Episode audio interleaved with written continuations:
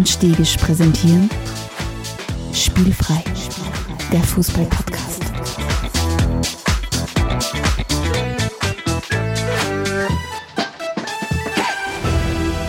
Herzlich willkommen zu einer neuen Folge von Spielfrei, dem Fußball-Podcast direkt aus Graz. Und neben mir mein alter Freund und Kupferstecher Stefan Adelmann. Hallo Stefan. Hallihallo, schön da zu sein. Wir freuen uns auch immer. Also wir im Sinne von ihr und meiner Katz, dass du heute da bist, Stefan. Weil ich bin ja, ich bin ja selten allein beim Aufnehmen, das wissen die wenigsten. Ja, ja, ja. Du und dein ganzer kleiner Gnadenhof, den du da anführst. Was ist denn ein Gnadenhof? Du mit, Achso, was Gnadenhof Gna wahrscheinlich. Was ist das, ein Gnadenhof? Wohl, Ja. kurz auf die Du, und deine gestanden. ganzen, du und deine ganzen Gorsen, was du hast und, und Katzen 17 und, Kinder. und was. Und 17 Kinder. Ja, weißt du, ich, fühl mich, halt- ich bin nicht, gern so, nicht so gerne allein Ja. und darum habe ich geschaut, dass Ich habe das... schon mehrmals gesagt, du bist ein bisschen so wie die Kelly Family. Ja, wenn sie jetzt alle noch mit, wenn sie jetzt alle noch mit Musik anfangen würdet, dann wäre das extrem nur lustig. egal was ich tue, meine Haare werden nie so lang werden, sie werden einfach immer nur kugelrunder werden. Also die, die fallen nicht schulterlang, aber leider. Du, gleich, gleich mal vorweg, eine aufmerksame Hörerin hat mich darauf hingewiesen, dass das mit dem Getränk der Episode letzte Woche ein kompletter Blödsinn war. Die aufmerksame Hörerin war meine Frau. Und gemeint, Okay. ich bin ein bisschen ein Trottel, weil ähm, man muss natürlich Haselmilch über den Kaffee-Eiswürfel drüber laden. Das macht alles viel mehr Sinn jetzt, was du sagst. Ja, hätte man, hätte hätte man eigentlich ja draufkommen können, ja. Das haben wir aber nicht. Und ich habe es auch noch Ja. falsch vorgestellt. Also ja, für Ja. alle, die unsere Getränke der Episode nachkonsumieren wollen, das ist was, was relativ einfach geht. Friert einen Kaffee ein, schüttet eine, eine warme Milch drüber und schon habt ihr einen angenehmen, kühlen Espresso, ohne dass er verwassert ist. Ich halte das nicht mehr für so unglaublich hipsterig. Ja, pf, ich, ich kann da gar nicht mehr unterscheiden, was Hipster ist und was nicht. Ich bin so ab vom Schuss. Für mich ist alles, was da draußen passiert, was ich nicht kenne, seit ich acht Jahre alt bin, ist hipstermäßig. Also, tu aber was anderes noch. Die ersten Teaser, die ersten Videos sind da von FIFA 23. Das letzte FIFA. Weil es dann danach hier irgendwie anders Das heißt, dann irgendwie gell? FC, EAFC oder so, ja. Okay, okay. Äh, dieses Mal, da spare ich mir sämtliche Diskussionen von wegen Kaffees oder Kaffees nicht. Ich kauf's. Aber wie, Ja. wie, wie geht's denn dir? Blickst du sehnsüchtiger von neues FIFA? Na, Oder sagst du, nein, Na, hast du das alte tatsächlich gar nicht viel gespielt?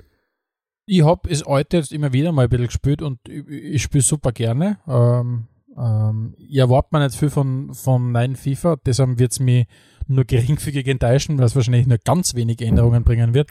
Aber ja, es ist hoffentlich dann bald einmal die Zeit vorbei, dass das EA ohne viel zu machen einfach extrem viel Geld verdient. Ähm, und in dem Fall muss ich wirklich sagen, das Wettbewerb, der äh, sicher nicht schaden wird, dass sie sich ein bisschen wieder zusammenreißen müssen. Ich habe das ja nicht ganz durchblickt, nur, ich habe nur mitgekriegt, dass halt, ja, es, wird- es, es, sie werden alle miteinander abweichen von diesen Exklusivlizenzen, es werden viel, planmäßig viel, viel mehr vergebene Lizenzen geben und so weiter. Aber EA wird es auf jeden Fall nicht schaden, wenn es den einen oder anderen Konkurrenten am Markt Mhm. gibt. Ah, ah, was Ähm, Preis betrifft, nicht. Ich habe gesehen, 89 Euro. ja, sie werden jetzt nochmal alles rausholen, weil sie wissen, okay, die Leute kaufen es eh nochmal. Aber, äh, also, ich, ich werde es kaufen, weil es einfach, keine Ahnung, äh, bei mir fix in, mein, in, in meinem Haushaltsbudget vorgesehen ist, dass ich mal im Jahr FIFA kaufe, ähm, weil ich einfach, keine Ahnung, so ein, ein Monk bin, wenn es um das geht, der unbedingt die aktuellsten Kader braucht. Also das heißt, für mich wird es einfach ein 15 Euro zahlungspflichtiges Update auch reichen. Ähm, aber ja, ich werde es wahrscheinlich sie haben trotzdem was ähnliches. Sie haben 89 Euro teures Zahlungs- zahlungspflichtiges Abo. Ja, also, genau. Ja, aus genau. Sicht alles richtig gemacht, ja. Na, also ja.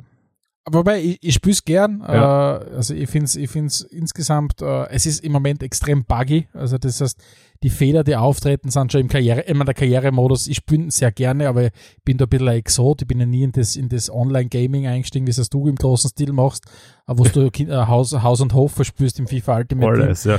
Aber, aber, aber der, der Karrieremodus ist für die Leute von EA sicher der letzte Rotz, das muss man wirklich sagen. Also so buggy wie das Ding ist, das ist unfassbar. Also was da Völler auftauchen, ähm, äh, aus inhaltlicher Sicht, aber oder einfach einmal, keine Ahnung, ich habe letztens, ich spiele gerade irgendwas, ah, ich komme leider eh nicht so viel zum Spielen, aber ich spiele gerade mit Portsmouth Spielerkarriere. Mhm. Ich, Ähm, ich, na, reize sofort eine Liste der exotischen Mannschaften, mit denen du Karrieren spielst bei Nein, FIFA. ich, ich spiele ich, hab- ich, ich spiel gerade mit Portsmouth eine Karriere und habe die hab Portsmouth ähm, von, von der League One in die Premier League gespielt und spiele gerade meine erste Premier League Saison.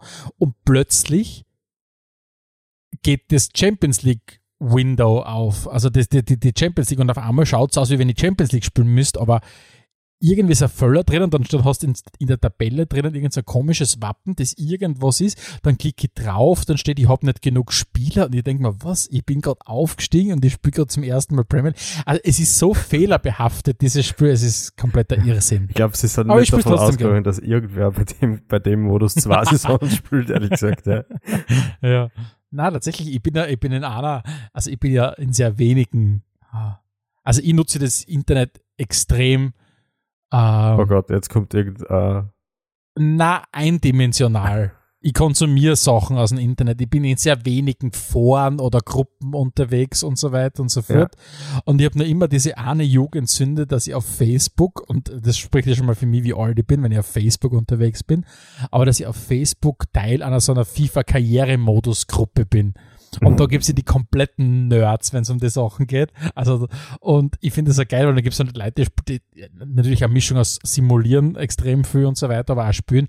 Die spielen dann ja irgendwie durch rauf bis ins Jahr 2037 und so weiter. Und also es geht theoretisch schon, dass du so weit spielst. Also, es, es, die Leute haben es schon ausgereizt, sagen wir mal so. Okay.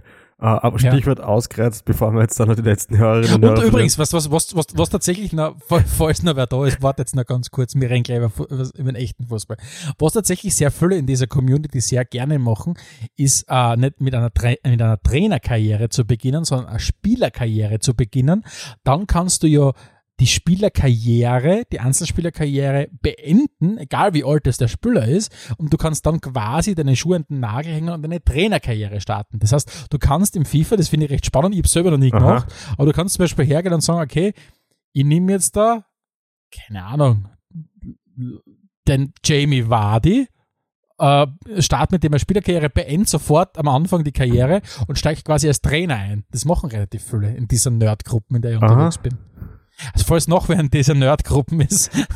genau, kurzer, kurzer Hinweisblock. Falls ihr solche Nerds seid wie der Stefan Adelmann, schreibt uns doch in redaktion.spielfrei.at, lasst es uns wissen. Äh, Gibt es sonst irgendwas, was den Podcast betrifft? Äh, auch jederzeit Feedback, sehr willkommen, ebenfalls redaktion.spielfrei.at. Ähm, wenn ihr uns irgendwo bewerten wollt, wäre das natürlich ganz spitze. Und wenn ihr gern regelmäßig über neue Folgen Bescheid wissen wollt, falls ihr uns nicht abonniert habt, dann könnt ihr das machen, indem ihr auf spielfrei.at geht. Ihr könnt dort auch also den Steilpass abonnieren. Das ist ein Newsletter, der keiner ist, wie der Stefan immer sagt.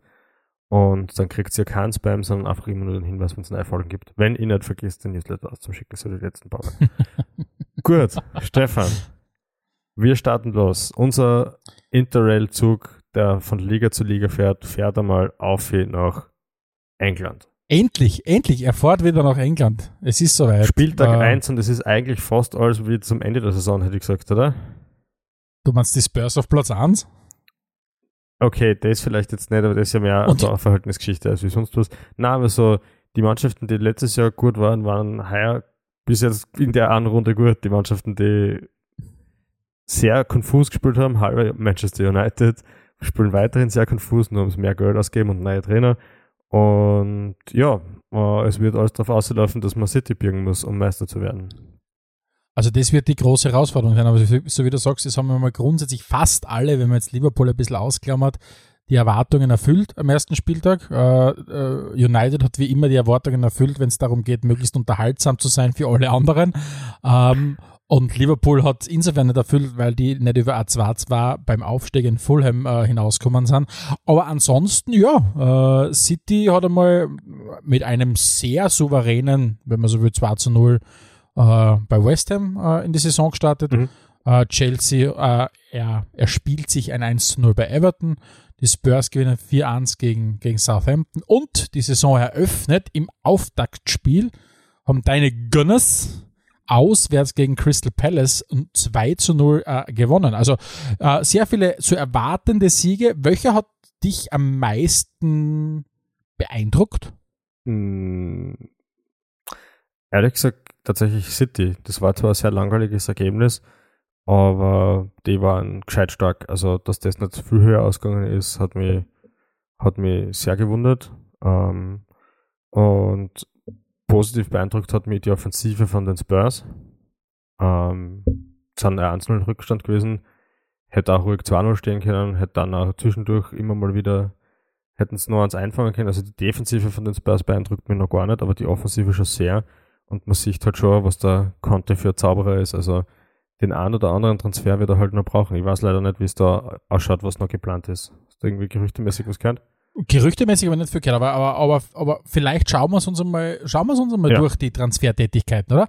Jetzt hast du schon City angesprochen. Ähm, der amtierende Meister hat bis jetzt da 109 Millionen Euro in die Hand genommen für einen gewissen Erling Haaland, einen Calvin Phillips, einen Julian Alvarez und, und jetzt kommt's, Bielefeld goes Manchester City, äh, Stefan Ortega dass du, dass du sagst, das ist eigentlich so ein klassischer, um jetzt wieder zurückzukommen an den Anfang, so ein klassischer FIFA-Transfer, wenn plötzlich der Dormann von Bielefeld bei Manchester City anheuern wird. Ähm, dem gegenüber stehen Abgänge äh, Sterling, Gabriel Jesus und Zinchenko. Wie beurteilst du das, was Manchester City immer getan hat? Ja, ich glaube, es gibt einfach zwei Transfers, die entscheidend sein könnten. Und Haaland ist ja klar, dass das natürlich ein Bomber ist davon.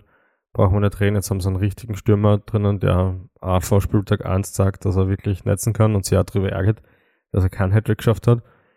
Und das zweite, vielleicht noch größere Stück, das man jetzt noch nicht wirklich beurteilen kann, weil, weil, weil wir noch nicht gut genug gesehen haben, ist der Phillips. Weil der hat natürlich die Nachfolge vom Fernandinho anzutreten. Und das ist per se mal nicht einfach gut. Der Fernandinho zum Schluss hin war schon recht alt. Aber ich hätte jetzt den Phillips jetzt nicht als so einen Weltspieler eingeschätzt wie den Fernandinho. Vielleicht wird er das noch. Aber diesen Holding-Midfielder sozusagen, den brauchen sie sicher dringend, ja. Und ich glaube, dass damit auch sie auftun wird, wie gut City dann letztlich ist. Weil alles andere ist top. Jetzt ist, ja, jetzt, jetzt ist es natürlich so, dass wir, das ist immer wieder schwierig, so also Saisonprognosen abzugeben, wenn das Transferfenster noch immer noch drei Wochen in, dem, im aktuellen Fall noch offen ist. Mhm. Ähm, findest du, dass dem genug Neuzugänge gegenüberstehen, was, was ab, abmarschiert ist mit Sterling, Gabriel Jesus und Zinchenko? Oder glaubst du, dass sie einfach sagen, okay, wir haben, wir sind breit genug aufgestellt auf dem Flügel und so weiter, mit, mit Bernardo Silva, mit, mit Foden, mit äh, Riyad Mahrez? Ja, Oder glaubst du, werden sie noch nachlegen? ob es noch länger oder nicht, das kann ich überhaupt nicht einschätzen, aber, aber breit genug aufgestellt sind sie allein schon deswegen, halt sehr viele City-Spieler sehr viele Positionen spielen können. Ähm, die Abgänge, die sie haben, sind auch, sage ich mal, qualitativ irgendwie so, wird das so ein bisschen beurteilt, zu schlecht für City vielleicht, aber sehr, sehr gute Verstärkung für viele andere Vereine. Also Chelsea Mhm. wird sie über den Sterling freuen und auch wenn mir persönlich nicht sympathisch ist, der Jesus ist natürlich ein Top-Stürmer, ja. Und Zinchenko kann auch sehr viele Positionen spielen und sicher auch nicht von der Qualität her sehr gut. Was die Zugänge betrifft, wie gesagt, der Haaland steht eh außer Diskussion, der ist top, ja. Äh, was man von dem Alvarez bis jetzt gesehen hat, wird das ein super Ergänzungsspieler sein, auf alle Fälle. Und ja, Gretchenfrage Phillips beziehungsweise Ortega, habe ich keine Ahnung, ja. Bielefeld, gibt es gar nicht. ah, jetzt, jetzt, was, was mich jetzt interessieren würde, ist, jetzt haben, wenn wir jetzt einmal davon ausgehen, dass, dass City und Liverpool einfach nur der Einfachheit halber in diesem Spiel jetzt, sagen wir, sie sind gleich gut gewesen am Ende der Saison, der letzten Saison. Mhm. Ähm, wer, findest du, ist jetzt der, kommt jetzt gestärkt, gestärkt der rein in die, in die neue Saison?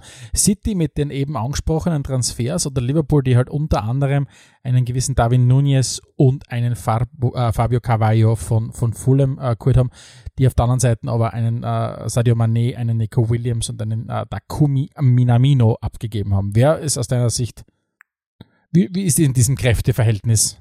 Da Mhm. Goliath gegen Goliath. äh, ich, ich sehe das City fahren einfach, weil ich glaube, man, ich habe jetzt fairerweise schon den, den Nunes nicht so viel spielen gesehen wie den Haaland, aber ich glaube einfach, dass der Haaland der bessere Stürmer von den zwei ist.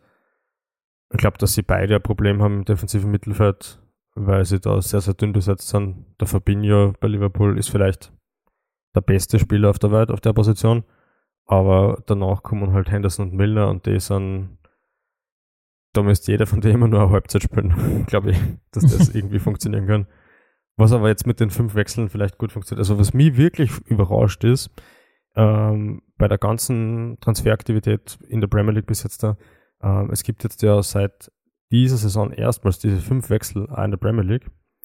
Und äh, ich dachte, das wird was sein, was die Starken noch stärker macht, weil es natürlich leichter ist, einen breiten, guten Kader zu haben, eh klar. Aber so waren nicht die Transfertätigkeiten. Also ich sehe nicht fünf Top-Spieler auf der Ersatzbank von City oder von Liverpool, was mich extrem verwundert, weil das wäre eigentlich mhm. die billigste Rechnung, die du anstellen kannst. Ja, also mir wird es wirklich wundern, ich meine, wir haben schon angesprochen, vielleicht passiert ja noch einiges, das weiß ja, man nicht. Aber woran das, ob, woran das wirklich, ob sie wirklich ein bisschen schießt, zumindest vom Financial Fairplay, haben wir einfach nicht rausbuttern können, weil auch ihnen, ihnen allen ist, ist ja die, die, ja, die letzten zwei, drei Jahre nicht vorbeigezogen. Mhm. Ähm, aber es ist tatsächlich, man wundert sich, ja, weil das ist ja, ist ja groß gefeiert worden, endlich die fünf Trans die Wechselspieler und das, das macht ja ganz neue Dinge mit deiner Kaderplanung, wenn du plötzlich viel mehr Spielern, viel mehr Spielzeit einplanen kannst, weil du einfach, ja, die Wahrscheinlichkeit, dass du spielst, deutlich höher ist als 14., 15., 16. Kaderspieler. Aber ich bin gespannt, was da noch passieren kann. Mhm. Ähm, wen siehst du, jetzt hast du schon gesagt, du siehst immer grundsätzlich City äh, gestärkter in die neue Saison reingehen. Ist das für dich auch der logische Favorit oder wird es ähnlich ausgeglichen wie im letzten Jahr werden?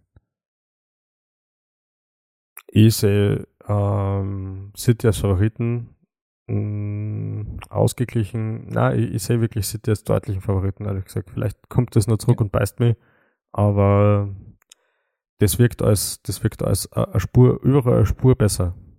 Was sagst denn du? Ähm, ich, ich, ich habe jetzt wenig von Liverpool in der, in der Vorbereitung gesehen und äh, das erste Spiel war jetzt nicht sonderlich überzeugend. Ähm, ich finde, der David Nunez sagt, dass er wenig Anlaufzeit braucht. Das kann schon eine Maschine werden. Nur die, die Magic von einem Sadio Mané zu ersetzen, also da müssen sie die, die, die, die anderen schon sehr, sehr anstrengen. Also ich bin, ich bin sehr gespannt. A, Henderson wird nicht, wird nicht jünger. Ähm, hm. Und auf der anderen Seite sieht man dann wieder, wie ja, Trent Alexander Arnold und der Robertson halt nur marschieren, wie wenn es, keine Ahnung, bei der 21 wären. Mhm. Ähm, sind nicht für älter die Jungs, aber, aber das ist schwierig einzuschätzen. Ich halte aber trotzdem mit Haaland City für insgesamt die noch gefährlichere Waffe, weil ja. es halt einfach eine potenzielle, wobei, das ist so fluid da vorne drinnen, was die spielen im Angriff, da war immer die Frage, brauchen die überhaupt einen Neuner? Ich bin davon überzeugt, dass sie mit einem Neuner, mit einem waschechten Neuner, der aber auch recht dynamisch ist. Ich meine, du musst ja sagen, Haaland ist ja auch viel unterwegs. Aber ich glaube trotzdem noch einmal, äh, noch einmal schlagkräftiger sind. Und vor allem, was ja. sie halt haben, sie haben dann No an, es gibt kaum jemanden, der so stark im Abschluss ist wie der, wie der Haaland. Mhm. Und diese und du bist Vielzahl variantenreicher und das macht dafür aus. Ja, und diese Vielzahl an Chancen, die City herausspielt, ähm, wenn du da jemanden mit no mehr Abschlussstärke hast, glaube ich, dann wird es tatsächlich sehr, sehr schwer auf 38 Spiele äh, die, mhm. die zu bieren. Wenn siehst du als, das, als ja. City hat das ja auch super bewiesen in der Zeit, wo der Aguero vorhin top performt hat, ja. Wenn du den 25, 30 Tore Stürmer hast, dann hast du einen 25, 30 Tore Stürmer und das ist einfach Absolut. viel wert, ja. Jo, ähm, Wen siehst du als dritte Kraft im Lande? Da bin ich jetzt, da lerne ich jetzt weit aus dem Fenster und sage, die drittstärkste Kraft kommt aus Nord-London. ich weiß noch nicht genau, Nein, glaub, was für Farbe das hat. Ja, ich glaube tatsächlich, dass, dass, es, äh, dass das die Lily Whites sind. Also ich glaube wirklich, dass, dass die Spurs im Moment den, den, die drittstärkste Mannschaft haben. Ähm, weil einerseits mhm. erstmalig eine ganze, eine ganze Conte-Saison äh, Vorbereitung äh, wirklich zu Buche steht und weil die Spurs was gemacht haben, das man von den Spurs gar nicht kennt zum Beispiel äh, einen, einen Mann um 60 Millionen zu kaufen, der nicht geplant ist für die Startelf, sondern wo du sagst, okay, der muss sich erstmal reinkämpfen mit Richarlison. Also mhm. ich bin sehr gespannt, das, das, das System, ich bin ganz bei dir, dass die Abwehr von den Spurs nicht überragend ist, alles andere als überragend ist, wenn du ähm, ich halte es noch immer, auch wenn er sehr hochgejubelt wird, für K-Qualitätszeichen, wenn der Ben Davis nicht mehr hinten auf halb links spielt. Ähm, aber ich glaube, dass sie insgesamt eine sehr, sehr starke Mannschaft haben mit einem sehr funktionierenden System. Ähm, der Kulusewski ist für mich einer der besten äh, Transfers, den sie in den letzten Jahren getätigt haben. Mhm. Ähm, in der Mitte drinnen ist das Ganze sehr, sehr stimmig. Du hast dann also Spieler wie den Yves Bissouma, den sie von, von Brighton geholt haben, den sie noch gar nicht eingewechselt haben, also der noch gar nicht gespielt hat. Also das ist schon, äh, das ist schon, da ist schon was dahinter. Und ich glaube, mit, der, mit äh, diesem System konnte kann heuer auf jeden Fall ein dritter Platz rausschauen. Mhm. Also was, was ich bei den Spurs beobachte, was ähnlich, was ich ja ähnlich finde zu Arsenal ist, ich glaube, es fehlt noch so ein großer Transfer, um wirklich, um das wirklich ernst zu meinen. Also bei den Spurs sicher halt vor allem in der Verteidigung diesen anderen Transfer. Wobei letztens, glaube ich, hat dann der Dyer sogar im Mittelfeld gespielt. Ähm, da, da bin ich, auch wenn er das Tor geschossen hat, und das war, das war wirklich einwandfrei, das Tor, das er geschossen hat, aber ich, ich glaube nicht, dass, dass, dass es gut genug ist, mit dem Eric Dyer in der Startelf zu spielen. Das ist so, so aller Schaka-mäßig bei Arsenal. Das, das sind grundsolide Spieler, aber das ist einfach ein Spur zu wenig. Und, und da braucht es noch was. Und dann glaube ich, dass wirklich ja. viel möglich ist. Ja. Bin gespannt, was das heißt, also ich glaube tatsächlich, bringt. Ich glaube tatsächlich, sollte, soll, wenn wir ein bisschen zur Zeitreise spielen und Zeitmaschine in die Zeitmaschine einsteigen sollten, hättest du jetzt da einen Peak äh, Jan Vertongen und einen Peak Tobi Alderweireld ja. äh, äh, mit, keine Ahnung, beide mit 27, 28 Jahren hinten drinnen stehen äh, und dann dazu noch den Cody Romero auf der äh, rechts hinten äh, als, als rechter Innenverteidiger, dann muss ich sagen, das wäre dann halt schon äh, nochmal eine komplett andere Welt in der Defensive. So spielst du tatsächlich ja. mit, mit Eric Dyer und Ben Davis. Ben Davis, wo man echt sagen muss, der ist ein komplettes Stehaufmantel, wo man immer glaubt hat, der ist eigentlich schon längst nicht nur über seinen Zenit, sondern komplett aus der Mode gefallen, weil er überhaupt nicht mehr dem äh, modernen äh, Außenverteidiger entsprochen hat und auch zu schwach war für die Innenverteidigung und plötzlich war im System vom Conte äh, links in der Dreierketten echt vernünftig funktioniert. Aber das ist definitiv, da bin ich ganz bei dir, sicher die, die größte Baustelle. Wo ist das bei, bei Arsenal? Ich, meine, ich vermute mal, sie wird auch relativ zentral sein, diese Baustelle. Ja, ja, ganz klar. Also äh, der Thomas Partey, wenn er nicht verletzt ist, ist ja eher Bank. Das, das ist ein sehr solider Spieler mit Champions League Erfahrung, der schon alles Mögliche erlebt hat, der wirklich gute Partien spürt. Die Verteidigung für Arsenal ist, ist die Anzuggarnitur ist top, die in der Breite sind sie gut aufgestellt. Das passt. Ähm, es fehlt dieser zentrale Mittelfeldspieler. Irgendwie mittendrin im Sommer waren sie irgendwann einmal im Gespräch oder den, den Sergej Milinkovic-Savic zu verpflichten und genau den braucht Den kaufst du um 65 Millionen und auf einmal bist du ernstzunehmende Mannschaft. Aber wenn es natürlich vorne zum Beispiel noch Baustellen gibt und der Ramsdale im Tor mal ein Hexer ist und mal wirklich ein Bordhausen, also da fällt man, ist halt ein junger Goalie, fällt noch ein bisschen die Konstanz. Aber, aber so ein Transfer bräuchtest du, dass du wirklich ernstzunehmend bist, glaube ich. Mhm. Äh, ich glaube, im Rennen um die und die schlagkräftigen brasilianischen Stürmer hat vielleicht Arsenal ein bisschen die Nasen fahren. Also ich würde jetzt den Jesus ein bisschen über dem Richarlison setzen. Aber wie du halt auch gesagt hast, der ist halt bei den Spurs auch nur die Nummer zwei oder die Nummer drei, ja. Da mhm. gibt es natürlich ein anderes Kaliber, das da vorne drinnen ist, der eigentlich ein Garant für 20 plus Tore ist, ja. Und das ja. hast eigentlich ich meine, wo, wo schätze die Spurs wieder ein bisschen über Arsenal ein, ja. Ja. Also ich glaube, dass tatsächlich ähm, die beiden an noch prominentere Rolle vielleicht zumindest in den, in den, in den äh, Pokalbewerben spielen werden heuer äh, aus die Spurs und, und Arsenal. Ähm, vielleicht zieht es Tottenham wirklich einmal durch, dass du sagst, okay, du gehst mit vollem Fokus wirklich auch in einen Carabao Cup rein oder in einen FA Cup rein und versuchst mal da wirklich mal was mitzunehmen. Mhm. Ähm, aber das wird auf jeden Fall, glaube ich, so wie du sagst, der Dritt- und der Viertplatzierte, ich glaube, beides wird aus Nordlanden kommen. Ich glaube, dass sogar Arsenal vor Chelsea landen wird. Ja, dann kommen wir vielleicht gleich kurz zu Chelsea. Chelsea hat zwar im großen Stil jetzt das Portemonnaie geöffnet äh, mit und für Kukureya, glaube ich, 65 Millionen Euro ausgeben. Äh, Sterling gut, aber trotzdem glaube ich nicht, dass diese letzte, das ganze letzte Jahr, diese jetzt der Abgang von Christensen und Rüdiger hinten in der, in der Verteidigung, dass das alles so problemlos an Chelsea vorbei ja, geht, wie es vielleicht den Anschein erweckt. Also ich glaube, die werden in, in irgendwelche Probleme reinschlittern mhm. in dieser Saison. Das glaube ich auch und vor allem die Schonfrist vom Tuchel ist, also was jetzt der Offensivfußball betrifft, gibt's da, gibt's da keine Diskussion mehr. Äh, den Lukaku, den er vielleicht nicht haben wollte oder vielleicht doch haben wollte oder wie auch immer, der ist jetzt weg. Es heißt, es sind nur mehr Tuchel-Spieler dort. Der Timo Werner wird sich noch verabschieden, so wie es ausschaut. Ähm, ich weiß nicht, ob man ganze Saison mit dem Sterling als zentralen Stürmer spielen sollte, wenn man dann sonst keine Alternativen hat. Auch das kommt mir ein bisschen komisch vor.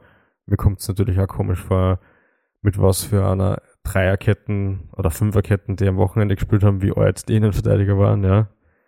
Ähm, ich, ich schätze das so ein, dass Chelsea am absteigenden Ast ist. Also ich sehe da nicht die Spieler, deren, die jung sind und deren Formkurve und deren Potenzial nach oben zeigt. Das sind eher als so, gut, Kukurella, vielleicht ist sie ein bisschen Ausnahme, wenn man sehen, wie sie tut. Aber so Kulibali und so, du holst dann Kulibali nicht, wenn du einen Thiago Silva im Team hast, weil dann hast du die Rolle, die er Kulibali einnimmt, eigentlich schon gut besetzt.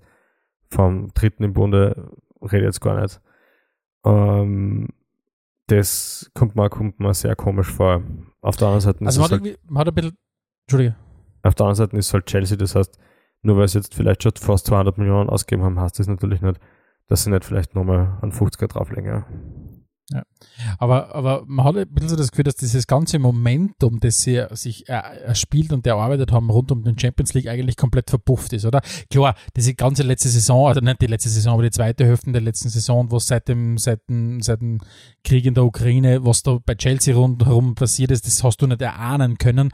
Aber trotzdem haben sie, aber die ganze letzte Saison schon ein bisschen uh, die ganze Lukaku-Geschichte, die über allem gestanden ist, wo du gesagt hast, okay, das bringt Unruhe rein der sich jetzt feiern lässt, wieder wo er bei Inter zurück ist. Ja. Ähm, also, und, und jetzt, ich habe ja schon immer wieder das Gefühl gehabt, dass das Tuchel, mir kommt vor, das habe ich ja schon mal gesagt, dass Tuchel für mich ein Trainer ist, der gewisse maximale Halbwertszeit hat oder halb, also maximale Haltbarkeit hat, nicht Halbwertszeit.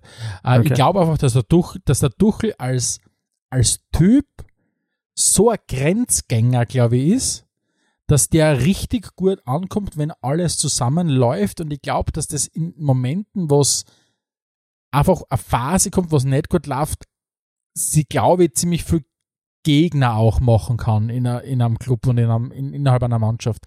Also es war ja dann auch bei, bei, bei, bei, äh, bei PSG so, dass äh, irgendwann einmal diese ganzen verrückte Partie, man, da muss ich echt sagen, da tut mir fast der Tuchel leid, dass du mit, mit den Verrückten da arbeiten musst.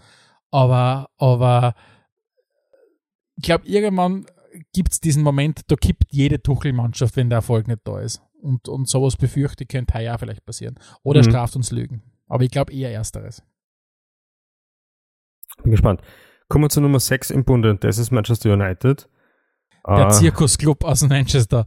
Ge genau, ja. Also ähm, ich weiß gar nicht gescheit, wo ich anfangen soll. Äh, ich, dann, lass, dann lass mich anfangen. Dann lass mich anfangen. Ich habe eine Frage an dich. Was findest du ist die bessere Geschichte von United? Dass sie aktuell äh, Marco Arnautovic angeblich umgarnen oder diese ewige Transfersaga rund um Frankie de Jong, wo man eigentlich alle das Gefühl haben, er wird sicher nicht kommen und United hat es wieder mal geschafft, einen ganzen Sommer lang einen Spieler nachzulaufen, der dann nicht zu ihnen kommt. Was findest du ist die bessere Geschichte? Definitiv die Frank de Jong-Geschichte eigentlich, ja, weil ähm, da ist halt Barcelona involviert und wenn es einen Verein gibt, bei dem es aktuell noch verrückt dazugeht als bei United, dann ist es Barcelona. Wenn die Vereine aufeinandertreffen, dann ist, ist äh, ein gewisser Fun-Faktor garantiert, würde ich sagen. Heute habe ich ja zum Beispiel gelesen, dass die aktuelle Vereinsführung von Barca den Vertrag von De Jong als ungültig ansieht. Also ja, ich, ich weiß nicht, was mit Barcelona los weil ist. Haben's wieder, haben's schon wieder ich meine, ich habe jetzt nur gelesen, dass sie überhaupt keine Kohle mehr haben, um die ganzen Neuzugänge zu registrieren. Ich meine, das ist ja wirklich wie der, keine Ahnung, der, der schlechtest geführte Sportverein, den man sich vorstellen kann. Ähm, und, und also wenn man diese, diese Nachrichten liest und dann, dann haben sie dann wieder um, um, keine Ahnung, werben sie wieder um den Spieler und dann werben sie wieder um den Spieler, dann, also das ist, also eben mittlerweile schon wirklich ein bisschen gemutmaßt, wie kannst du eigentlich so agieren, wenn du ja bekanntlicherweise 1,4 Milliarden hast? Und für mich die einzige Erklärung ist, sie setzen alles auf die eine Karte, dass der Verein so bankrott, also so in die, in, die, in die Insolvenz schlittert, dass du dann quasi ein hohes Druckmittel hast deinen Fans gegenüber, um zu sagen, schaut her, wir müssen unseren Mitgliederverein umwandeln in einen, in einen investorengeführten Verein, um dann quasi die Kohle, große Kohle reinzuholen. Ich glaube, die sehen sie ein bisschen in einer, in einer Zwickmühle rund um City, PSG mhm. und so weiter, wo die großen Geldgeber drinnen sind, Newcastle, das langsam am Horizont anfängt aufzutauchen. Und was tust du dann als Barca, als mitgliedergeführter Verein? Äh, und ich glaube wirklich, da muss irgendein größeres Spiel mhm. dahinter sein, weil alles andere, muss ich das wirklich sagen, das hat ja nicht mal was mit, mit, mit das ist ja grob fahrlässig. Ja, da übernimmt, da übernimmt er nicht einmal die, da übernimmt er nicht einmal die, die, die Wiener städtische Mehrversicherung äh, für, die, für das, was da passiert. Also das ist ja, das ist ja unfassbar. Also das, was da, was da an, wenn man liest, dass die Spieler nicht anmelden können, weil sie einfach hinten und vorn kein Geld haben, dann verkaufen sie wieder. Um wie viel war das? 125 Millionen Euro Anteile an der, an der vereinseigenen Werbe- und Medienagentur und Content-Agentur ja. oder was auch immer. 25 Prozent um 100 Millionen. Sag mir die fucking Agentur, die 400, 500 Millionen Naja, Euro wert ist. wer hat die Agentur weil- gekauft? Irgend, Ja, irgendeine Firma, die irgend- wieder irgendwelche NFT-Tokens macht. Also du weißt ja mit Ja, was. ich weiß ja, die Socios, die Socios, also das, das ist ja wirklich, kann das Ding endlich explodieren? Also es ist ja wirklich nicht mehr ernst zu ja, nehmen. aber Da kommt, da kommt eine shady Kryptofirma, die irgendwelche scheiß Fan-Tokens macht, die kein Mensch braucht, aber die quasi als Heilsbringer äh, verkauft werden, kommt daher, kauft zu einem komplett überteuerten Preis die Anteile von einer Inhouse-Agentur, die sich um Instagram-Stories von Barcelona kümmert und kauft um 125 Millionen Euro. Ich meine, geht's noch? ich glaube, wie sehr kann man, wie sehr kann man, wie soll ich sagen, wie kaltschneizig kann man sein, um die Dinge einfach durchzuziehen und nicht einmal zu lachen, wenn du da was verkündest. also Also es ist, es vielleicht der ist halt Vollständigkeit halber, bevor wir dann zu United zurückkehren, bei Barca zwei Sachen fallen mir nur ein. Das eine ist, äh, abgesehen davon, dass halt finanziell irgendwie immer Probleme haben, ist ja deren größtes Problem aktuell, dass die Spanier mehr oder weniger sehr wohl ein Salary, Salary, äh, Salary Cap haben, was die ähm, Gehälter der Spieler betrifft. Das heißt, sie müssen Gehälter, Wages freimachen, damit sie ihre Spieler wie ein Lewandowski endlich arbeiten können. Gelingt ihnen das aber, muss man natürlich sagen, das, was die jetzt an Kader haben, das kann sie absolut sehen lassen. Also ich glaube, zum Beispiel, also die Kombination aus den Spielern, die da die dort sind, und dem Trainer Xavi, äh, da ist alles da, um auch wieder um eine Champions League mitzuspielen. Und das heuer. Also Voll. davon bin ich überzeugt. Aber, aber ja, nein, eh, absolut. Und, es, und es, es ist offensichtlich, die, die sämtliche Dämme sind gebrochen. Und es geht jetzt wirklich nur mehr darum, ja, wieder ganz vorne mitzuspielen und, und, und diese, diese verrückten Barca-Präsidenten legen da echt nach. Das ist, das ist unglaublich. Ja, bin auch gespannt. Kommen wir mal zurück zu United. Äh, Ah ja, genau, da waren wir. Ich, Ja. ich wollte ein Trivia Fun Fact zu United sagen und das zeigt für mich auch schon das, das größte Problem. Das war heuer die dritte Saison, in die, wo im Eröffnungsspiel im Mittelfeld von United sowohl der McTominay als auch der Fred gestanden haben. Und die sind seit drei Jahren zu schlecht. Also individuell das stimmt, ja. will das jetzt gar nicht, will gar nicht zu sehr ins Detail gehen, aber für eine Mannschaft, die wie jedes Jahr Titelambitionen hat eigentlich, ähm, brauchst du ein Mittelfeld, das besser ist als das und das ist deren aktuelles bestes Mittelfeld. Das heißt, das ist jetzt nicht irgendwie die Notlösung, weil zwei Spieler verletzt sind, sondern das sind schon die besten zwei und das kommt eigentlich auch, wenn man vielleicht der Eriksen, den man dann auch zurückziehen kann, der hat aber jetzt am Wochenende Stürmer gespielt oder dann halt False Nine sozusagen, ähm, da fehlt's. Und zwar so richtig, ja. Und United ist auch unglaublich schlecht im Transfermarkt. Und das kann man am Beispiel Sandro Martinez super äh, ablesen. Der wäre nämlich eigentlich schon so gut wie sicher bei, bei Arsenal gelandet. Und sie haben dann einfach 15 Millionen Euro mehr zahlt und haben dann letztlich gelandet, was prinzipiell natürlich legitim ist. Aber es zeigt halt einfach nur, United macht nicht, macht keinen guten Job, wenn es um, um Scouting geht. Es macht keinen guten Job, wenn es um. Kaderplanung geht. Und Na. das wird sie jetzt ziemlich rechnen, weil ich glaube, jetzt so heute oder morgen ist dann von Juve der Rabiot im Anflug. Und ich bezweifle ganz stark, dass das die Lösung der United-Probleme ist. Absolut. Und dann hast du dieses, dieses, dieses ja auch mittlerweile schwedernde Problem schon, dass der Cristiano ja ganz offen einfach mal äh, nur mehr Dienst nach Vorschrift macht. Also ich bin gespannt, ob da noch jemals irgendwie, ob der, der sagt, okay, er kratzt die Kurven noch. Aber das allein bietet ja schon jedem gesunden und, und mental stabilen Verein äh, fordert das ja schon alles ab, wenn du einen Cristiano Ronaldo im Kader hast und der seine, seine Spompanadeln macht und, und keine Ahnung, äh, aufbegehrt und weg will oder was auch immer. Aber dass du dann auch noch in so einer Phase, das ist ja das Letzte, was du brauchen kannst. Das muss man wirklich sagen. So ist es. Und äh, rundherum zieht sich das halt so durch, ja, weil äh, wenn du jetzt die Abgänge anschaust, äh, Pogba ist nicht ersetzt worden, Adelis ist nicht ersetzt worden, ein Lingard ist nicht ersetzt worden, ein Cavani ist nicht ersetzt worden, ein Matic ist nicht wirklich ersetzt worden. Sie haben den Juan Mata mit dem Eriksen ersetzt, wenn du mich fragst. Und ich weiß nicht genau, vielleicht ist der Lisandro Martinez kann auch Linksverteidiger spielen, also vielleicht haben sie doch den, den Telles irgendwie ersetzt, ja. Gut, aber, aber ja, das, das geht sich nicht aus. Und du kannst äh, ein Eröffnungsspiel prinzipiell verlieren. Du solltest das auf keinen Fall verlieren, so wie es ihnen gegangen ist, weil Brighton war mit Abstand äh, die beste Mannschaft. Und Brighton ist letztes Jahr, glaube ich, auch da waren, wenn sie mich nicht täuscht. Und ich schätze Heuer eindeutig vor, vor United ein und das, obwohl sie den besten Spieler an die Spurs abgegeben haben, ja.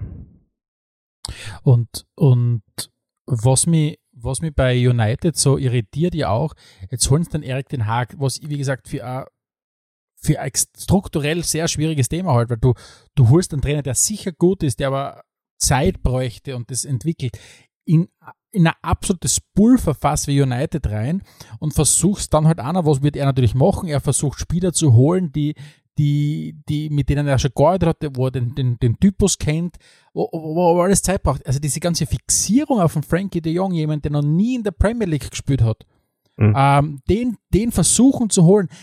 Jetzt, jetzt halte ich grundsätzlich Frankie de Jong für einen besseren Fußballer als ein, als ein Donny van de Beek. Aber der Donny van de Beek ist schon im großen Stil gescheitert bei, bei United äh, und hat es einfach nicht geschafft, dort, dort Fuß zu fassen. Und, und, und spielt dann halt, ja, bei Everton so eine untergeordnete Rolle dann gespielt. Aber jetzt ist für mich als Frankie de Jong der deutlich bessere Fußballer, aber trotzdem null Premier League Erfahrung.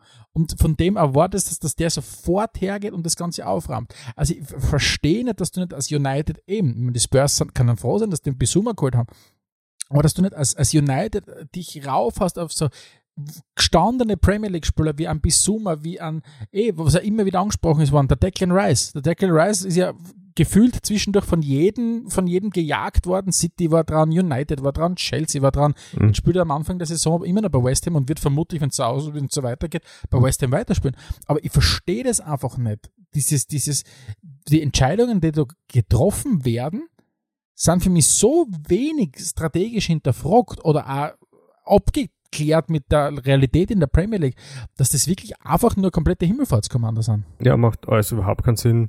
Ähm, das Einzige, was jetzt noch United ein bisschen in die Karten spielt, sie haben bis jetzt erst 72 Millionen äh, ausgegeben. Sie haben sehr viel Gehalt, Spielraum frei gemacht, weil Pogba, Cavani, Dallas, Lingard, die haben alle gut verdient, Matic hat auch gut verdient.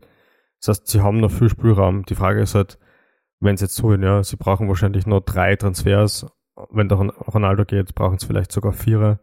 Ähm, da sind halt dann drei Wochen auch gar nicht mehr so viel Zeit, ja. Und dann kommt Absolut. natürlich dazu, wenn du die ganzen wichtigen Spieler so spät kriegst, dann wird es auch dauern, was du immer sagst, ja. Voll, voll. Und, und, und United hat im Moment keinen Track Record, dass die es schaffen, schnell an, zu einem Transferabschluss zu kommen. Genau jedes, jedes, jedes einzelne Transferfenster in den letzten, in den letzten Jahren haben sie sich fixiert gehabt auf den einen oder anderen Spieler und es ist einfach nichts geworden aus dem Spieler. Und, ja. und bis sie dann halt hergehen und dann an den Chaos oder Panikkauf machen und halt einfach einen Spieler mit Geld zuschütten, um, um ihn so irgendwie äh, zu kriegen. Aber, aber das macht insgesamt vorne und hinten, muss wirklich sagen, das ist so, es ist tatsächlich ein bisschen, wobei ich finde den Vergleich mit dem, mit dem Unfall ein bisschen schwierig, weil Unfall oft nicht schön ist, aber, aber diese, diese, diese trotzdem, diese Anziehungskraft, die der Unfall auf der hat und die Leute schauen hin, genauso ist United da. und, und, und du, du, du siehst diesen, oder, oder machen wir es anders, du hast irgendeinen torkelnden Riesen und du schaust dir das an, du bist gebannt, wann fällt er endlich um? Und genauso ist United unterwegs. Also ja. du, du glaubst dir mittlerweile, also ich, ich glaube wirklich, dass United eher sowas ist wie so ein, keine Ahnung, ein Filmprojekt, wie so ein Daily Soap. Also was, ja, was tut das abläuft in dem, in, in dem Club? Ewig schaut jedenfalls, dass HRK uh, äh, All or Nothing zu Manchester United gibt. ja, ich glaube, ich glaube, von dem haben, haben sogar bei Amazon, glaube ich, Angst irgendwie, dass, dass sie sich an das Thema heranwagen. Ja. Hast du Wir schon geschaut, also All or Nothing Arsenal? Hast du schon geschaut? Ja, ich habe ich hab natürlich eine geschaut, ja. Ich habe eh alle geschaut bis jetzt da. Uh, ist mir immer ein bisschen zu dramatisch. Ähm, wenigstens haben sie eine coole Saison ausgewählt. Also, ja. wo, wo hast, hast, was passiert ist und so, aber auch die Spurs-Doku seiner Zeit war mir schon ein bisschen zu dramatisch. Irgendwie ist nicht ganz mein Format. Oh, ich finde es auch ein bisschen vergeben. Hm? Und du weiter, Entschuldige. Okay. Uh, ich finde es ein bisschen eine vergebene Chance, weil, ähm, weil man hätte da die Möglichkeit gehabt, mal ein bisschen mehr hinter die, hinter die Kulisse zu schauen und ich meine jetzt gar nicht so sehr irgendwie in so Dramen zu gehen, sondern einfach wie ein Fußballverein funktioniert. Das wäre eigentlich alles angerichtet, das ein bisschen besser zu beleuchten. So setzen werden halt jedes Mal irgendwelche Leute in Szene gesetzt, die Fans ja nicht mögen. Bei Arsenal ist es halt der Kranke, bei, bei den Spurs war es der, der Levi, der halt auch als Superstar inszeniert worden ist. ja, finde ich ein bisschen komisch, aber kann man schon machen, ich werde es auch fertig schauen. Hast du, hast du, hast du die Documentary schon gesehen? Na, was ist ein Documentary? Es, gibt- äh, es, das ist der Titel der Dokumentation über Paul Pogba. Ist jetzt so. im Sommer, ist jetzt, ist jetzt rausgekommen, die Documentary. Ähm, und, und ist angeblich gleich auf IMDb, glaube ich, hat es zwei von zehn Punkte oder was auch immer. Und es soll extrem schlecht gemacht worden sein. Aber es geht tatsächlich, es ist wie einfach ein mehrteiliges Werbevideo oder, oder Brand-Video von Paul Pogba ist rausgekommen, ja. Eigens für ihn äh, erstellte äh, Dokumentation. Und ich denke mal, das ist etwas, was du da auf jeden Fall mal anschauen könntest. Okay, wo, wo läuft das nochmal? Ah, keine Ahnung, irgendwo im Interwebs. Das findest sich aus. Okay, ich werde es, ich recherchieren. So. Ähm, ich habe gesagt, wir fahren mit unserem Bummelzug weiter, mit unserem Interrail-Bummelzug und schauen nach Deutschland. Was sagst du? Genau, machen wir weiter in Deutschland und ich würde mal das Ganze unter den Titel stellen, Langeweile ab dem ersten Spieltag oder ist die erste Bundesliga überhaupt noch zu retten? Äh, Alexander, die Bayern überrennen Frankfurt 6-1 im Auftaktspiel. Was muss man machen, um sich die Bundesliga noch trotzdem attraktiv reden zu können? Kann man es überhaupt noch attraktiv reden oder ist es eigentlich eh schon äh, so, so, so schnell vorbei, wie es angefangen hat. Ähm, ich würde nicht überheblich wirken oder so, aber ich glaube, die Bundesliga ist schon so vorbei, wie, wie sie angefangen hat. Weil ähm, ich habe letztens auch wieder den, jetzt endlich den, den Elf Leben Podcast mit Uli Hoeneß fertig gehört. Und der wird ja zum Schluss im Interview auch befragt, was man machen kann, um die Bundesliga ähm, attraktiver zu machen. Und er schlägt dann vor, dass man 55 plus 1 vielleicht aufweichen muss, aber dann explodiert äh, alles rund um die Bayern nur noch mehr, meiner Meinung nach. Also abgesehen davon, dass ich sowieso kein Fan davon bin, das aufzuheben. Ähm, die haben einfach sehr lang, sehr gut gearbeitet und andere Vereine nicht. Und der Abstand zum Rest wird immer größer. Und ja, natürlich, Fußball ist Fußball, es kann immer irgendwie was passieren. Es gibt zum Glück immer wieder diese Überraschungen, wie Leicester und so. Aber auf zehn Jahre gesehen glaube ich, dass an die Bayern kein Weg vorbeiführen wird. Ja. Einzige, was da vielleicht für die restliche Bundesliga noch bleibt, ist eine Super League, ja. Absolut. Und, und du merkst ja, du merkst ja, äh, dass oft einmal in den Diskussionen die, die, die, die Fronten einerseits verhärtet sind oder einfach eine gewisse komplette Perspektivlosigkeit herrscht. Dass einfach die Leute sagen, okay, was soll man denn noch machen? Wir, du kommst einfach nicht ran und die Bayern sagen zu Recht natürlich, das versteht man auch, natürlich den Ansatz, wir werden jetzt, uns jetzt nicht künstlich schwach machen, weil es ist weder für die Bundesliga insgesamt gut, wenn wir jetzt da komplett scheiße und äh, international unterwegs sind, noch finden das unsere, unsere Fans gut. Aber der Abstand ist ja eklatant mittlerweile. Und das, natürlich, jetzt haben wir nur einen Spieltag, aber jetzt haben sie die Bayern, natürlich ist jetzt, da hat es diese Transferposse um einen Abgang von Lewandowski gegeben, aber jetzt hast du halt mit Sadio Mané, Matthijs de Licht, Ryan Grafenberg, den ich für einen extrem genialen Fußballer Mhm. halt, der in, äh, ist er mit mir zusammen, also der, der Jude Bellingham ist schon weiter als der Grafenberg, aber die beiden sind für mich der Prototyp des geilen Sechses, Achters und so weiter. Dann, dann holen sie den Masraoui, dann holen sie den Matthijs Tell oder Matthijs, ich weiß nicht, wie man das ausspricht, den jungen Franzosen. Und sie marschieren vom ersten Spieltag an. Die, die, die, das, der Aufstand, der ist ja nur noch viel eklatanter geworden. Also das ist ja dramatisch für eine Liga, die eigentlich ja so eine wunderbare Liga sein könnte. Ja, und ein weiteres Problem für die restliche Liga ist, jetzt haben die Bayern aber nicht in der Liga Konkurrenz einkauft und es ist nichts besser geworden für die restlichen Vereine, ja. Absolut, absolut. Ähm, Was, was mir zum Beispiel, wenn wir, wenn wir, wenn wir uns, wenn wir uns zum Beispiel die, die Verfolger anschauen, wenn wir uns die Dortmund und die Leipzig anschauen, du, was ich bei Dortmund nicht verstehe? Dortmund hat für mich ein funktionierendes Geschäftsmodell. Das Geschäftsmodell ist herzugehen, junge talentierte, eh, junge talentierte Spieler zu kaufen, denen eine super äh, Bühne zu bieten und die dann teuer weiter zu verkaufen. Ähm, das war beim Jaden Sancho so, das ist, keine Ahnung, das war beim Haaland so, jetzt holen sie halt den Adiemi, der ein Ver Ver Versprechen für die Zukunft ist. Das ist für mich ein funktionierendes Geschäftsmodell, aber mit dem Modell bist du sportlich nicht erreich, äh, bist du sportlich nicht erfolgreich, wenn du die Bayern im gleichen Land hast, weil es, also wenn du diese jungen Spieler holst und der einzige Schritt darin besteht, die wegzugeben, dann, dann, dann, dann baust du nie da entwickelst du nie deine Mannschaft weiter, weil der, die Besten immer durch den Aderlass weggenommen werden. Jetzt sagen natürlich viele, ja, aber das ist eh äh, vorhersehbar und so weiter. Trotzdem verstehe ich es aus wirtschaftlicher Sicht, was sie tun, aber ich verstehe nicht aus mannschaftstaktisch oder aus Mannschaftszusammen Kaderzusammenstellungssicht. Weil ich würde einfach einmal hergehen und mir mal den ein oder anderen 28, 29-jährigen gestandenen Profi holen, der da mitspielen kann Jetzt haben sie es mit dem Süle gemacht, der für mich eh absolut einer in diese Kategorie fällt, aber das sind wir zu wenig. Sie holen so viele Zukunftsversprechen, nur mit Zukunftsversprechen helfen dir halt oftmals in der Gegenwart mittelmäßig, wenn es darum geht, einen Titel zu gewinnen. Und deswegen ist das Delta zu den Bayern nur noch viel, viel größer. Kommt ja, und das wirkt immer so, als ob sie ein bisschen, also fast aufgeben hätten, als ob sie an was anderem arbeiten.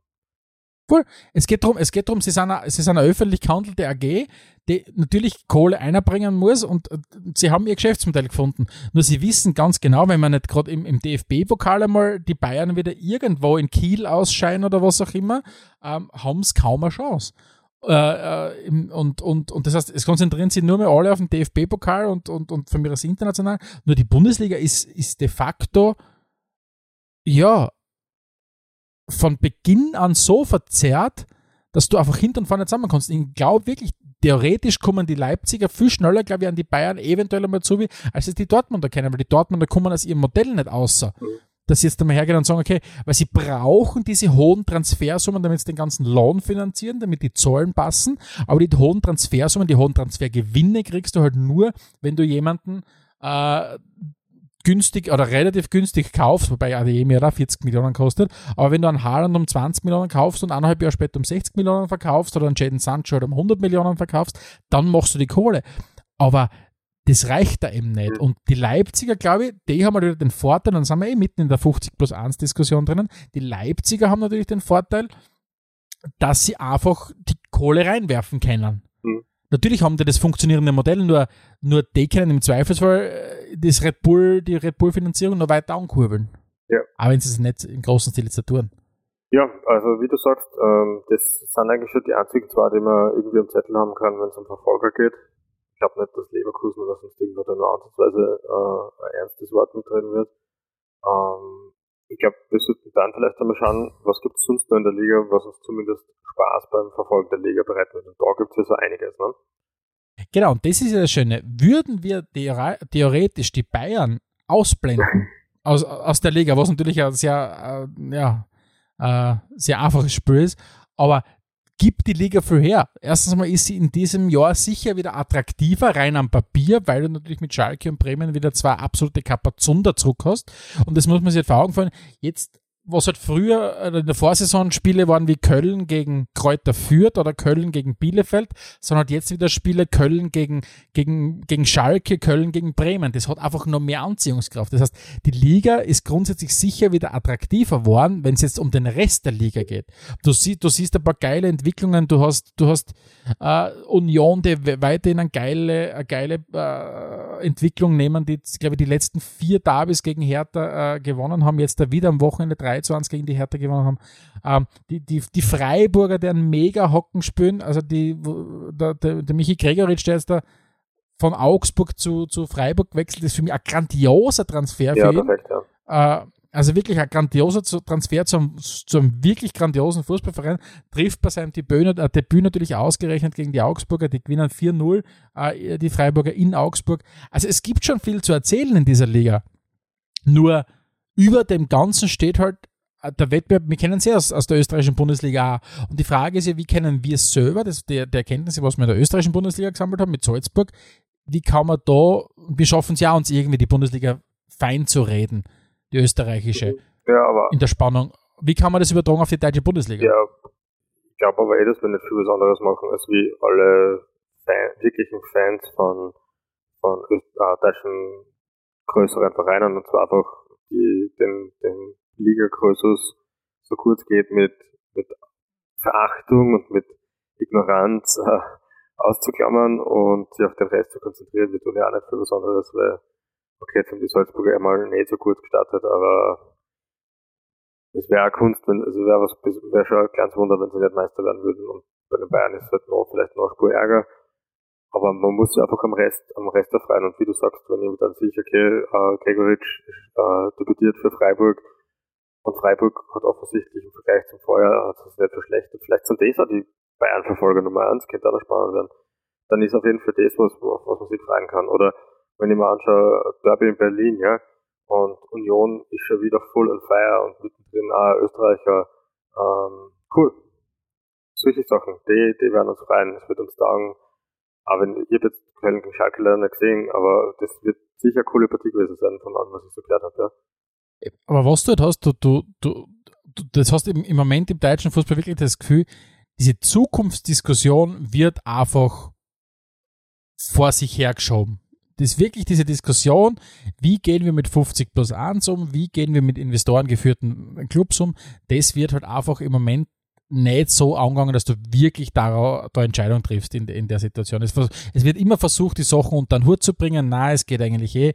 Nur du musst sagen, irgendwann wirst du dir entscheiden müssen. Schaffst es du, äh, wirklich einen, einen, Modus zu finden, wo du 50 plus 1 aufweichst, um quasi äh, Investoren reinzuholen, um dadurch quasi Konkurrenten der Bayern wieder, ja, vielleicht wieder zum, aufzumunitionieren mit, mit Kohle oder wird es zwangsläufig darauf hinauslaufen, dass die Bayern international nicht mehr mithalten können?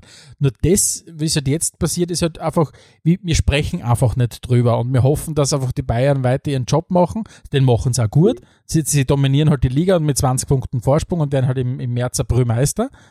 Aber es ist keiner so happy damit. Aber damit du was veränderst, bräuchtest du halt eine Entscheidung. Aber da sind halt die, die, die Fronten so verhärtet mittlerweile. Ja, genau so ist es. Ähm, was gibt's denn, gibt's irgendeine Überraschung deiner Meinung nach in der deutschen Bundesliga, auf die man vielleicht ein bisschen achten sollte bei den nächsten Spielen? Naja, es ist tatsächlich, glaube ich, es ist ein Genuss, den Freiburgern zuzuschauen. Der Verein ist einfach, insgesamt richtig geil unterwegs, ähm, spielt einen, einen super schönen Fußball äh, in, in einem wunderbaren neuen Stadion ähm, und die machen einfach Freiheit und grundsätzlich die Atmosphäre in den deutschen Stadien ist ja was Wunderbares. Mhm. Also das heißt, diese, diese, die, das Spiel einfach nur um des Spiels halber zu, zu konsumieren ist ja was Wunderbares. Man darf halt nie den Fehler machen und den Blick auf die Tabelle werfen und, und, und, und in Erwartung, dass, keine Ahnung, es um eine Titelentscheidung geht. Wenn du aber, wie gesagt, das ausblenden kannst und die, die einfach nur am Matchtag anschaust und das Spieltag anschaust und das Spiel anschaust, kann es einfach eine wunderbare Unterhaltung sein für jeden Fußballfan. Deswegen ist es ja, man sagt, man hat seinen eigenen Verein vielleicht in Österreich, mit dem man mitfiebert, den man verfolgt und die deutsche Bundesliga konsumiert man ganz einfach, dann kann es eine super spannende Liga sein. Aber die Spannung kriegst du definitiv nicht dort. Da musst du sicher woanders hinschauen. Dann schauen wir mal woanders hin. Jetzt ist Österreich schon ein paar Mal gefallen. Ich bin ja schon ganz, ganz geil drauf, ein bisschen drüber zu reden. Was ist passiert bei Sturm? Ja, was man bei Sturm im Moment sieht, ist, ist auf einen sehr dominanten, dominanten Auftritt gegen Salzburg folgt äh, spielerisch äußerst enttäuschende äh, Partie in, in Ried, wo du zwar die ersten ja, 50, 60 Minuten dominierst, dann aber trotz 1 zu 0 Führung und trotz numerischer Überzahl äh, die Punkte noch verlierst und quasi zumindest äh, nur mit einem Punkt nach Hause fährst, statt mit den eingeplanten drei Punkten. Und es ist dann schon für mich als, als, als Fan schwierig nachzuvollziehen, wie eindimensional oftmals die Mannschaft wirkt. Also das ist das, was mich schon wirklich sehr schreckt, dass du sagst, ein System, das gegen Salzburg extrem gut funktioniert hat, wenn, wenn der Gegner wirklich versucht, das Spiel zu machen, offensiv zu spielen, ist das gleiche System und wird gleich praktiziert, selbst wenn du bei einer deutlich schwächeren Mannschaft auswärts 1 zu 0 vorne bist und mit einem Mann mehr. Wird nur immer hergegangen und von der, von der, von der, von der Innenverteidigung der Ball ohne großen, äh, großen Zeitverlust sofort nach vorne in die Spitze gespielt. Und das ist das, was mich so irritiert. Sturm in der 70. Minute sind es 1-0 vorne mit einem Mann mehr. Es wird nie versucht, das Spiel zu kontrollieren. Und das führt zu dieser extremen Chaos-Moment, das du hast, dass du es schaffst, gegen Ried den Punkt wirklich noch, die, die Punkte wirklich nur zu verlieren. Ja, also ich weiß, was du meinst. Ich, ich glaube, bei Sturm wird es wichtig sein, dass wir so nach Runde 6, Runde 7 nochmal drüber reden äh, wie es jetzt mit der Mannschaft wirklich weitergeht. Es wirkt ein bisschen so, als ob der Trainer, der Christian Ilzer, versucht, etwas anderes aus der Mannschaft zu machen, so quasi, ich gehe mal einen Schritt zurück, um zwei Schritte nach vorne zu machen und die Mannschaft hat das noch nicht ganz behirnt. Und wie du sagst, also einerseits probieren sie irgendwie unabhängig vom Gegner ihr Spiel zu spielen, sozusagen, so wie halt das A Salzburg zum Beispiel macht, ja. Und auf der anderen Seite äh, funktioniert das aber eigentlich nur, nur gegen Salzburg gut bis jetzt, ja, sonst nicht, mhm. sonst nicht so wirklich. Drum, ich glaube, vielleicht braucht es einfach noch ein paar Spiele, bis die Mannschaft in das reinkommt oder bis der Trainer auch vielleicht nochmal irgendwas adaptiert und sagt, das geht sich vielleicht doch nicht aus. Entweder das oder es wird wirklich schwierig. Ja. Und was da für mich schon ein bisschen reinkommt, ist dieses, du hast grundsätzlich in der Art und Weise, wie deine Mannschaft organisiert ist, wie das Spiel organisiert ist, immer diesen Trade-off zwischen systemorientiert spielen und, und oder auch ganz stark über die Intensität kommen. Und Sturm zum Beispiel kommt ja wahnsinnig stark über die Intensität. Mhm. Also wie es zum Beispiel Liverpool macht, kommt im Spiel sehr stark über die Intensität, obwohl die gleichzeitig auch ein vernünftiges System haben. City auf der anderen Seite ist extrem systemorientiert ähm, und so weiter und hat quasi, zieht einfach ihr System durch. Und bei Sturm ist es halt die Intensität.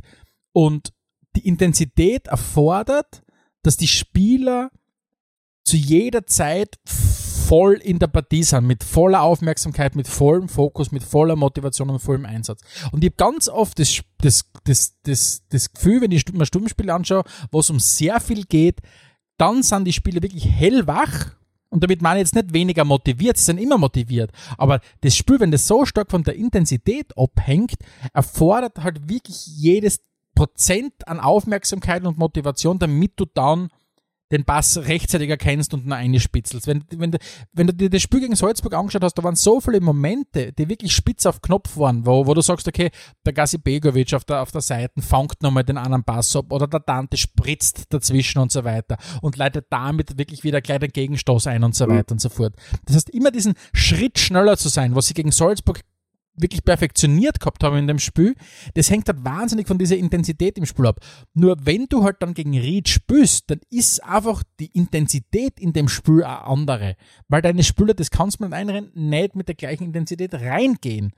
Und dann hast du aber nicht die Möglichkeit zu sagen, okay, wie schalte ich jetzt da um, wenn ich was anderes brauche, außer Intensität im Spiel. Die Wucht, die der Christian Ilze mal wieder anspricht.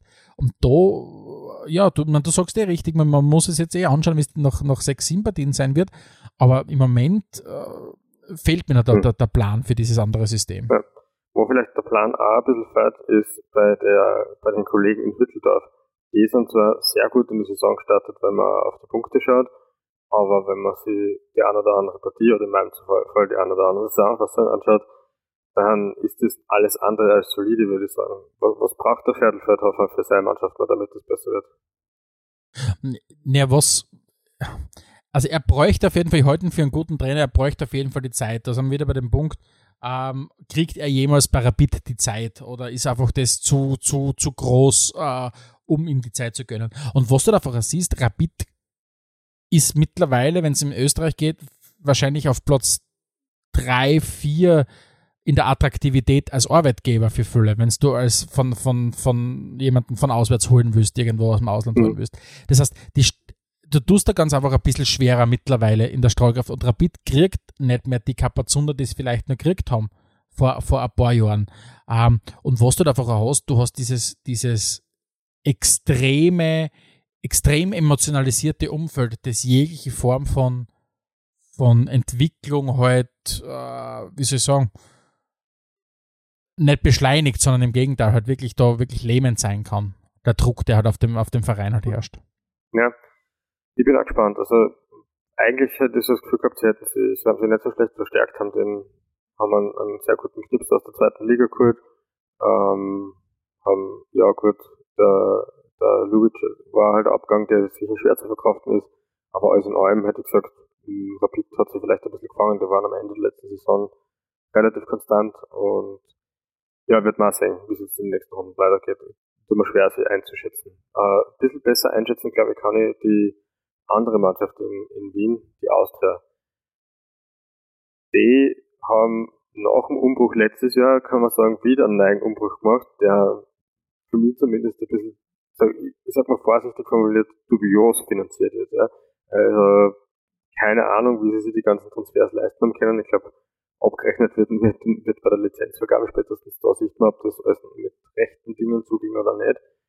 Leistungstechnisch schaut es aber alles andere als gut aus. Nach äh, aktuellem Stand sind sie letzter mit ihren Strafpunkten haben sie, glaube ich, drei, minus drei Strafpunkte gekriegt, jetzt sind es nur noch bei minus zwei.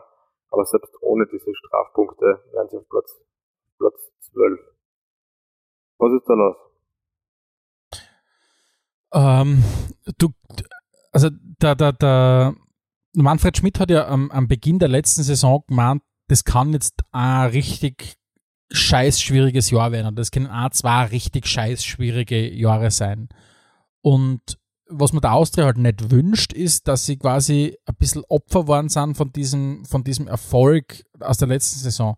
Und dass du diese Zeichen dann falsch interpretierst, dass du eigentlich glaubst, nein, das, die Probleme waren gar nicht so groß oder keine Ahnung, eigentlich haben wir die Entwicklung ja schon perfekt gemeistert und so weiter. Und jetzt kommt eben dieses verdammt schwierige Jahr nach dieser, dieser, dieser wirklich sehr guten Saison, die sie gespielt haben.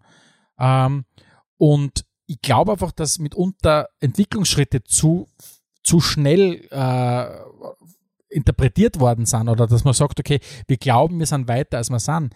Ich glaube, für die Austria wird es heuer mit dieser Doppelbelastung, die sie haben, extrem herausfordernd werden, in, in, der, in der Meisterschaft mithalten mhm. zu können. Äh, ähm, und, und die Austria ist ja dafür bekannt, in einem, in einem wirklich ja, schwierigen Umfeld zu sein, wo du sofort, jetzt hast du die, zuerst schwörst du die Fans ein, dass es schwierige Jahre werden und die Fans sagen, passt, wir gehen den, mit, den Weg mit mit euch, mit jungen, mit jungen Austria-Spielern, das haben wir geil gefunden und so weiter und so fort. Und, und dann kommt der Erfolg und der Erfolg äh, verleitet dich davon halt ganz stark von deinem Plan abzuweichen wieder. Und das befürchte ich, dass das bei der Austria passieren wird, weil diese ganzen Transfers, die sie getätigt haben, zeigt dir für mich wieder nur, dass sie schon wieder größer denken. Und das ist, glaube ich, das, was die Austria nicht braucht. Die Austria soll nicht größer denken im Moment, sondern die Austria soll wirklich kleine Brötchen backen weiterhin und versuchen, einigermaßen durch die Saison durchzukommen. Also vielleicht, vielleicht täuscht es mir auch, aber, aber ich bin, was die Austria betrifft, alles andere zuversichtlich in der Saison. Nur eine Konstante gibt es und das ist der, der Fischermann, der vorne drin und der trifft. Ja, guter Mann. Der ist ja aus unserer Gegend. Ich kenne ihn nicht, aber du kennst ihn ein bisschen, oder? Ja. Ja. Also von dem her, ja, bin auch gespannt. Äh, ich habe jetzt am Wochenende gesehen, der Kapitän für Austria, habe den wieder vergessen, super vorbereitet. Äh, ja, ein ganzer Junge, also. Der Braune, oder? oder? Nein, ah. war nicht Kapitän, war gar anders. Ja, ich weiß jetzt nicht, reichen wir bei der nächsten Folge vielleicht noch, wenn wir nicht vergessen. Ähm, es bleibt wieder spannend, weil es ist dann ja auch noch der Lask, der, der wieder auferstanden ist, nachdem er vorige Saison alles aufgeklärt hat. Also österreichische Bundesliga aktuell schätze die heurige Liga viel stärker ein als die, als die vorige. Äh, der Aufsteiger mit Austria Lustenau macht sehr viel Spaß, was ich bis jetzt gesehen habe. Hm, generell finde ich, die österreichische Bundesliga hat sie in den letzten Jahren super davon spricht eigentlich alles dafür, dass die Ligareform gar nicht so verkehrt war. Ha? Es, es, du schaffst zumindest, äh, wie soll ich sagen, diese, diese Zwischenspannung, die du hast in der Mitte der, der Saison, was sicher nachhaltig und das, das, den, den, dies, diese Rosen, wie man den, den Salzburger natürlich ganz selten nur streuen, aber was natürlich insgesamt hilft, ist, dass einfach so viele sie mittlerweile für Gruppenphasen qualifizieren, aufgrund der guten Performance der österreichischen Liga in den letzten Jahren, also insbesondere der Salzburg in den letzten Jahren. Aber natürlich, dass du, dass du als Zweiter mit einer Gruppenphase planen kannst, dass du als Dritter mit einer Gruppenphase planen kannst, dass selbst der Vierte und der Fünfte und äh, auf, auf einem guten Weg sind, äh, in der Conference League reinzukommen, das macht was mit dir, weil da reden wir davon, jede Gruppenphase ist drei, vier Millionen Euro wert und wenn du sagst, okay, es kommen plötzlich vier Gruppen, äh, vier Mannschaften mehr in der Gruppenphase, dann sind das ja 15, 16 Millionen Euro, die mehr in diese Liga schon mal reinfließen. Aufgrund von, von, von Preisgeldern und so weiter. Und das merkst du einfach. Es werden, äh, es werden gute Spieler geholt. Die Salzburg haben dazu geführt, dass die Liga insgesamt sehr gut angeschrieben ist. Das heißt, du tust das sicher als Sturm Graz leichter äh, an Spieler zu verkaufen, weil einfach sehr viele aus Salzburg wegmarschiert sind. Aber natürlich, das Unge Ungleichgewicht macht es trotzdem nicht besser. Ich habe letztens einmal geschaut, von 25 wertvollsten Spielern in Österreich sind 22 aus Salzburg. Ähm, das heißt, da, da sind wir schon am Ungleichgewicht drinnen. Das, das, das hat nichts mehr mit einer sportlichen Fairness zu tun. Aber wir wissen alle, du kommst aus dem nicht außer. Die Salzburger wären, das ist berechtigt, werden nicht hergehen und sagen, wir werden unseren Betrieb einstellen oder wir werden keine Ahnung anfangen, Geld umzuverteilen. Das heißt, du musst, solange es keine anderen Regeln gibt, entweder was Schönes im Fußball finden, was dich motiviert, oder die mit der Situation abfinden oder einfach den eigenen Job no besser machen, um trotzdem irgendwie zu kommen. Weil du musst sagen, als Verfolger äh, du spielst zumindest, wenn du in der, in der Meisterrunde spielst, 28 vor 32 Spiele nicht gegen Salzburg. Äh, natürlich spielst, wenn du in der Meisterrunde spielst, insgesamt viermal gegen Salzburg, aber 28 Mal spielst du nicht gegen sie. Und die Frage ist, wie gut meisterst du diese 28 Spiele? Und das ist das gleiche wie in Deutschland. Die Dortmunder, das Problem von den Dortmundern ist nicht, dass sie zweimal in der Saison gegen die Bayern verlieren. Ja, das ist natürlich ein Thema aber du hast sonst noch 32 Spiele, die du, die du souverän bestreiten musst. Und wenn du natürlich siehst, dass Leipzig zum Beispiel jetzt am Wochenende nicht über, jetzt wieder in Deutschland zu sein, nicht über 1-1 äh, drüber hinauskommt, auswärts in Stuttgart, dann musst du sagen, okay, dann reicht's halt auch nicht, um da vorne ranzukommen. Und genauso ist es bei Sturm, genauso ist es bei, bei Rapid und, und bei der Austria. Wenn du halt wie Sturm 1-1 in, in Ried spielst, dann reicht es nicht. Und da können die Salzburger nichts dafür. Mhm. Das heißt, und, und ich würde nur zu gern so vieles auf die Salzburger schieben, noch alles kannst du ihnen halt auch nicht zuschauen. Ja, jedenfalls recht, ja. Gut, Stefan, wir zu, von Liga zu Liga haben wir uns in 14 Tagen wieder da, gibt es dann schon einiges mehr, was wir berichten können, unter anderem, wie sie die österreichischen Vereine international äh, abgeschnitten haben, wie die nächsten Runden so ausgegangen sind. Ich glaube, das wird auf jeden Fall spannend. Und auch sonst erwartet uns einiges. Ich denke nur an den Serie A-Start zum Beispiel. Äh, für euch da draußen, wie immer, vielen Dank äh, Zuhören und hört das nächste Mal wieder ein, wenn es heißt Spielfrei, der Fußballpodcast direkt aus Graz. Adelmann und Stegisch präsentierten Spielfrei, der Fußballpodcast.